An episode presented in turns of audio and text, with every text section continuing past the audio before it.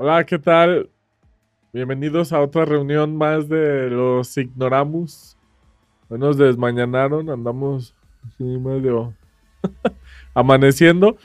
Y esta vez, eh, pues nuestro amigo Willy está del otro lado del mundo, en Escocia, en Edimburgo. ¿Cómo estás, Willy?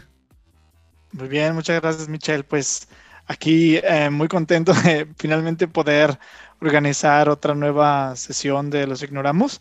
Y de nuevo, ¿no? Este, mm, el propósito de, esas pláticas es intentar eh, navegar el mundo moderno siendo lo más ignoramos posible y a través de la curiosidad llegar a la verdad, ¿no?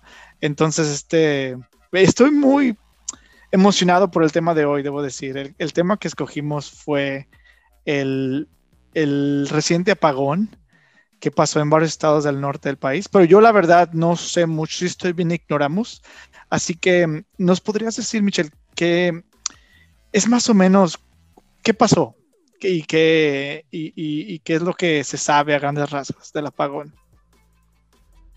Pues mira, el problema es que una parte de la producción de energía eléctrica acá en México es se hace con gas natural, ¿no?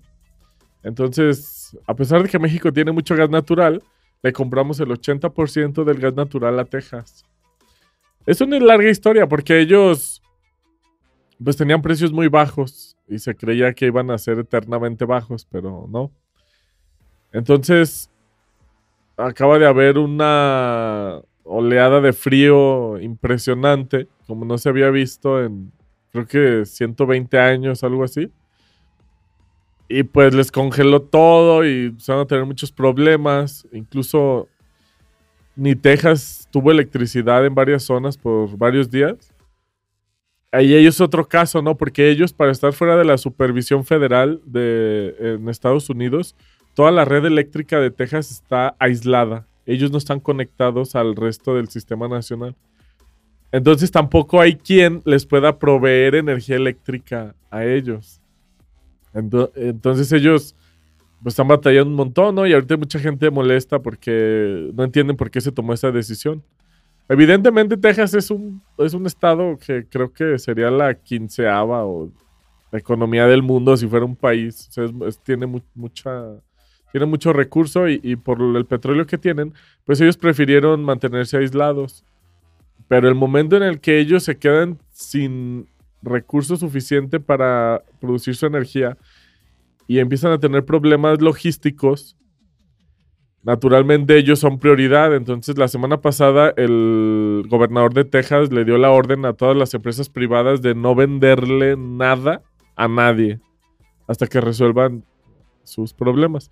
Y México, pues el 80% del gas que usa para la producción eléctrica se lo compra Texas. Y Texas cerró la llave y pues tampoco tenemos cómo producir energía, ¿no? Y luego el problema es que hay varios productores, hay más de 70 productores nacionales de energía eléctrica. Algunos de ellos usan gas. Y por la ley de oferta y la demanda, el precio del gas se disparó. Entonces, muchos de los productores privados en México se desconectaron. Ellos representan 15 mil megawatts más o menos y se desconectaron porque pues ya no era rentable para ellos, ¿no? Por el precio del gas. Entonces México tuvo el pico más alto el año pasado de 50 mil megawatts de consumo y,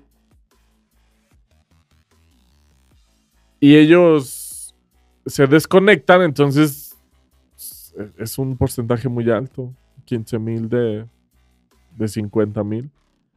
Eso fue lo que pasó, entonces el gobierno empezó a pues a, tener problemas de inmediato, ¿no? Porque esas cosas no se solucionan luego, luego.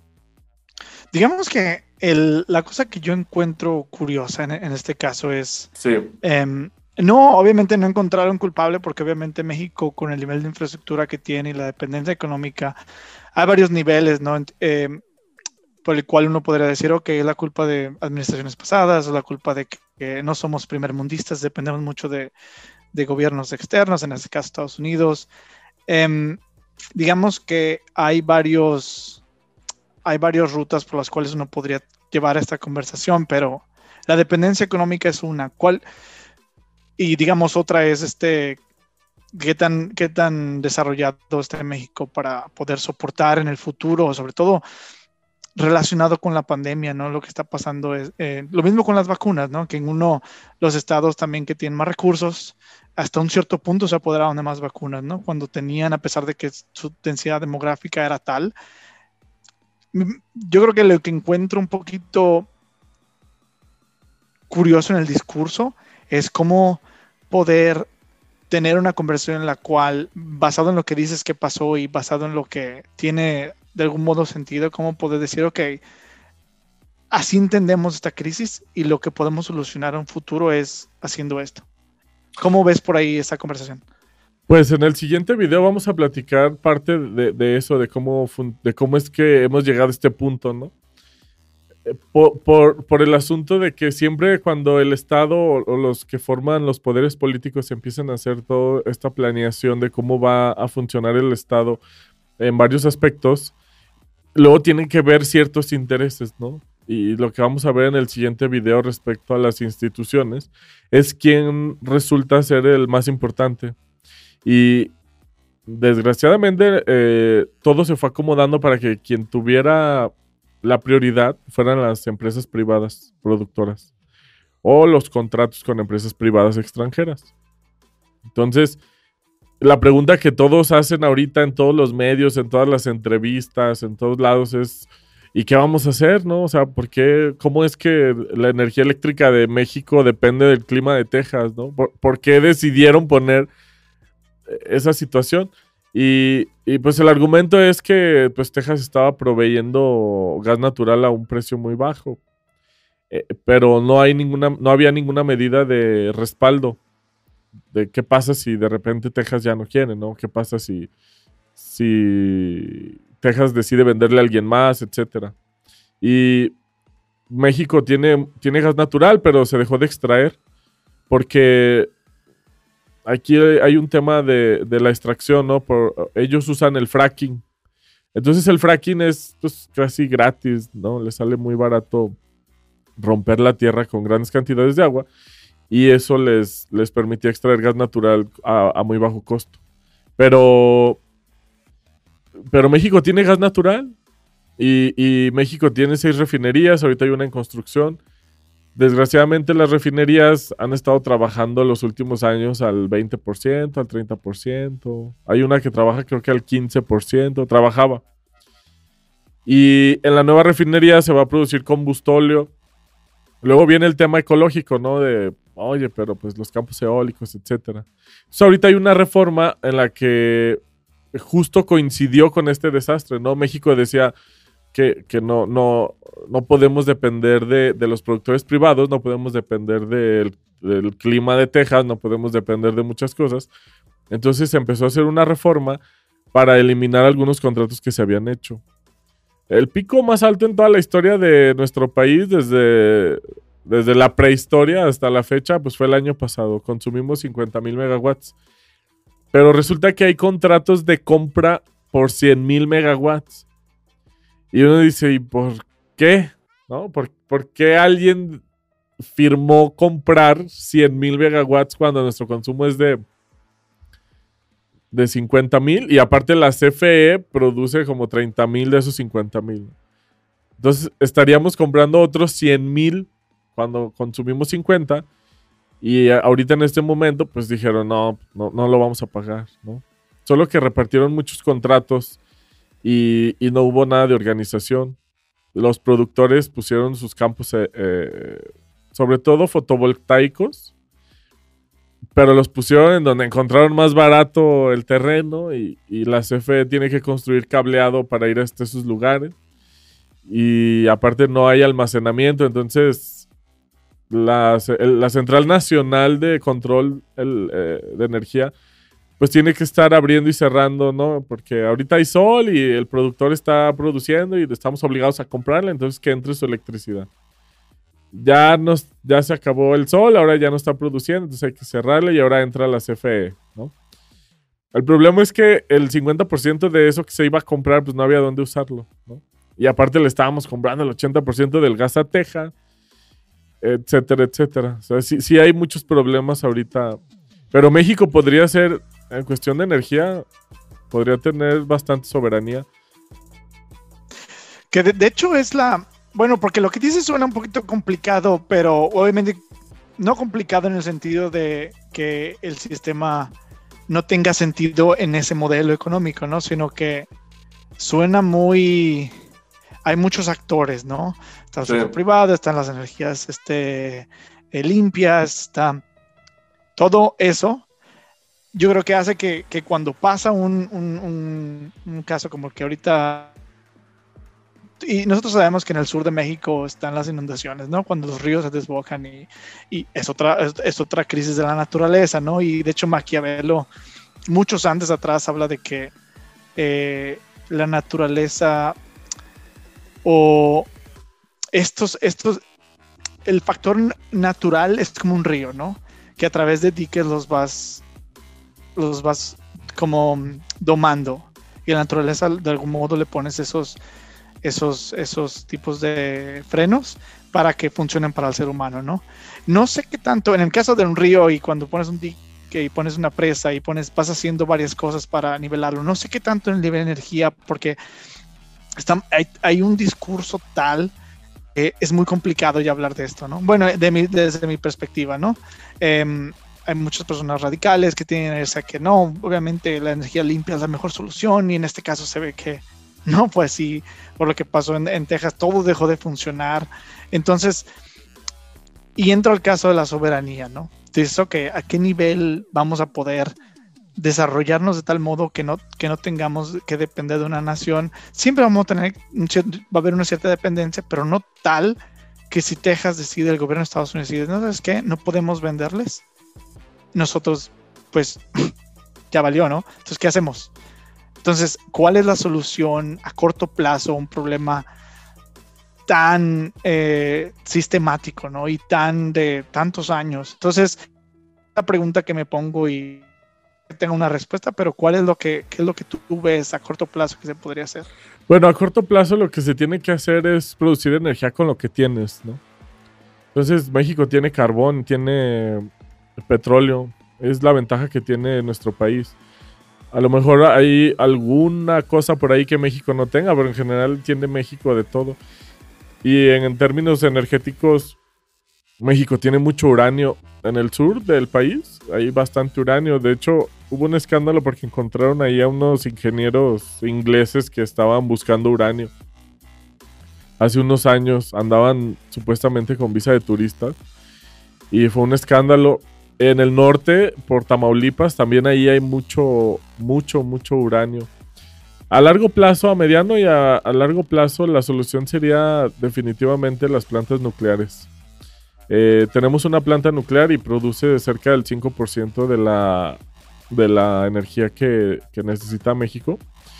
Si tuviéramos 10 plantas nucleares sería el 50% de la energía que necesita México. Y las plantas nucleares pues te dan energía sin parar por mucho en un espacio muy reducido mientras ves cientos de hectáreas con paneles solares o, o cientos de hectáreas con turbinas, con estos molinos eólicos. Eh, eh, eh, una planta nuclear se te ocupa unas cuantas manzanas, ¿no?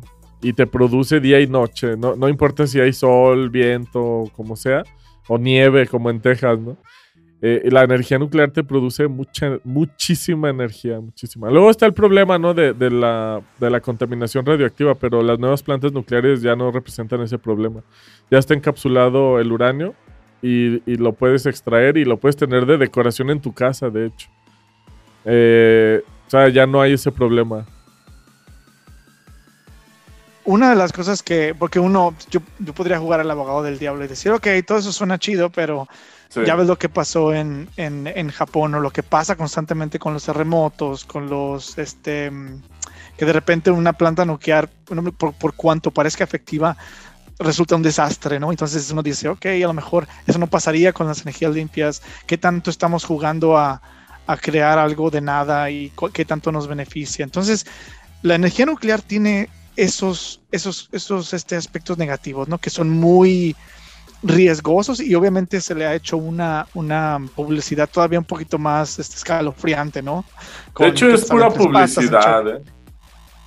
Pero aquí la pregunta la que, la que yo voy es, ok, entonces, considerando que México no va a desarrollar una planta nuclear tan rápido, siendo tan ignoramos como sea posible, ¿qué es lo, qué es lo que uno, qué es lo, a dónde debería uno informarse para empezar a navegar este laberinto de información de los privados, de la Comisión Federal, del AMLO, de los conservadores? ¿Por dónde empezamos? Pues las preguntas son muy específicas y son muy sencillas. Tú te preguntas, ok, eh, ¿quién produce la energía eléctrica? Ok, la produce el Estado.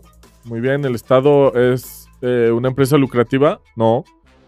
Entonces, si yo le comprara al Estado, sería más barato que si le comprara a un privado, pues naturalmente, porque el Estado no tiene fines de lucro y un privado sí. Entonces él te va a vender más caro. Luego viene la parte, ok, pero un privado puede ser más eficiente que el estatal y por lo tanto el estatal podría ser más caro. Puede ser, ha sucedido. Eh, de hecho, así, así ha sido hasta cierto punto. Pero porque empezaron a hacer algo mixto, ¿no? Entonces, no tienen ninguno de los dos beneficios, ni de los privados ni de la estatal. Los privados venden a un precio muy alto, casi al doble de lo que se vende en el resto del mundo. Y aparte México tiene un fideicomiso que le, regresa la inversión a los privados. Es decir, si tú dices, yo quiero producir, yo quiero instalar un parque solar y voy a venderle energía eléctrica a la CFE. Ah, ok, sí, ¿cuánto te gastaste? No, pues me gasté, no sé, 100 millones. Ah, bueno, nosotros, por ser ecologistas, te vamos a regresar 40 millones. Entonces dices, y, luego, entonces, a esos 100 mil millones que estaba costando, que iba a costar todos esos contratos, ahorita el Congreso decidió cancelarlos. Había la pregunta de si eso enviaba un mensaje negativo al extranjero respecto a que México podía cambiar las reglas de contratos eh, y eso le quitara seriedad al país. Pero en, el en, este caso energético eh, sigue siendo el mejor lugar donde pueden hacer negocio, entonces no van a ir a otro lado. Entonces la primera, la primera pregunta es, ¿de quién ¿quién, quién produce la energía? Y otra segunda pregunta sería, ¿a quién beneficia a un nivel estatal o privado? ¿Crees que es una buena pregunta? Sí, ¿a quién beneficia más si, si la energía no la provee el Estado o si la provee un privado, no? Hay, hay, algunas empresas estatales que tuvieron relativamente buen éxito cuando pasaron de ser del Estado a ser de, de, de un privado, como es el caso de Telmex que es una compañía bastante sólida, pero las tarifas en México no han sido tan competitivas.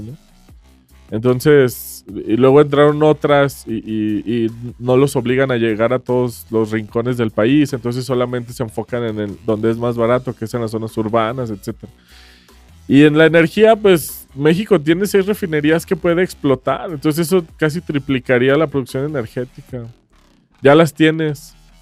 Y tienes la materia prima casi gratis, que es el petróleo, ¿no? Aparte tenemos mucha agua para poder seguir instalando hidroeléctricas. Otras serían una serie de presas que, pues, digamos, matarías pájaros de un, dos pájaros de un tiro hasta tres, ¿no? Evitas inundaciones, pones hidroeléctricas, produces energía, etcétera, etcétera. Y llevas agua a zonas desérticas donde la tierra es fértil, pero no hay agua. Eh, eso es a largo plazo, eso y las plantas nucleares. Y, en cuestión de, todo este miedo que hay, es pura propaganda. Japón tiene casi 80 plantas nucleares, o sea, entre Japón, Estados Unidos y Francia tienen 250 plantas nucleares. perdón que te, perdón que te interrumpa, pero creo que este es un buena buen tema para otra conversación en el cual exploremos el mito detrás de las energías nucleares, ¿no? Que mito o realidad o qué tanto miedo hay, pero creo que tengo las preguntas que como ignoramos me haría es, ¿qué pasó? ¿Quién produce la energía y a quién beneficia a largo plazo? Que incluso haya una cierta, un retraso en la infraestructura, ¿no? Y, y qué sistemas han funcionado en otros países donde sí se ha privatizado y ha mejorado y por qué no funciona en México, ¿no? Entonces, creo que em, estaría bien terminar aquí una primera sesión, una platicada aquí con los ignoramos y, ver qué tema exploramos la próxima semana. Sí, sería bueno esto de las energías. Eh, las energías limpias, ¿no? Que te gastas más carbón en fundirlas que en la energía que te van a dar, ¿no? Es un tema muy interesante. Muy Perfecto, entonces este, eh, me dio mucho gusto platicar contigo, Michelle, y hasta, hasta la próxima. Hasta la próxima.